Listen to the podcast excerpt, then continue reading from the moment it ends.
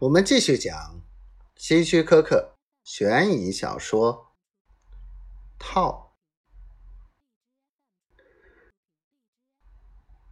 照你这么说，你今天晚上，或者说是昨晚十一点钟，你是在距希尔顿饭店几里远的地方？迈克尔警官思考一阵后说：“对的。”约翰接着说：“可有好几里，从城南向东走。”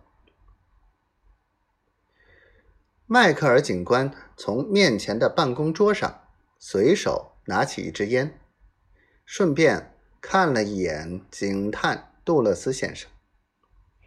杜勒斯若有所思地说：“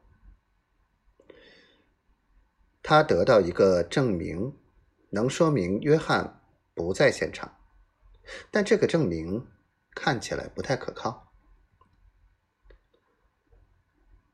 约翰转过身来，迅速的瞥了杜勒斯一眼。你说的不太可靠的证明是什么意思？你和别的警察已经查过了吗？先帝不是已经告诉过你们，我一整个晚上都是和他在一起的。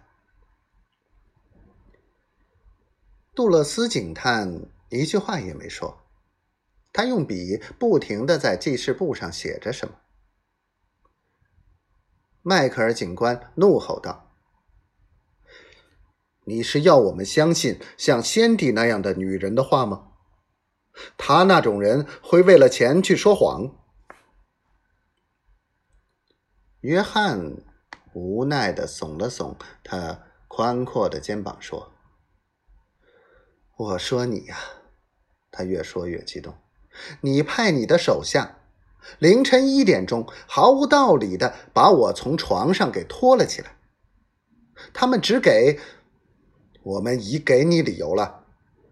杜勒斯警探打岔说：“尽管你急着告诉我们你有证人，但我们还是告诉了你原因。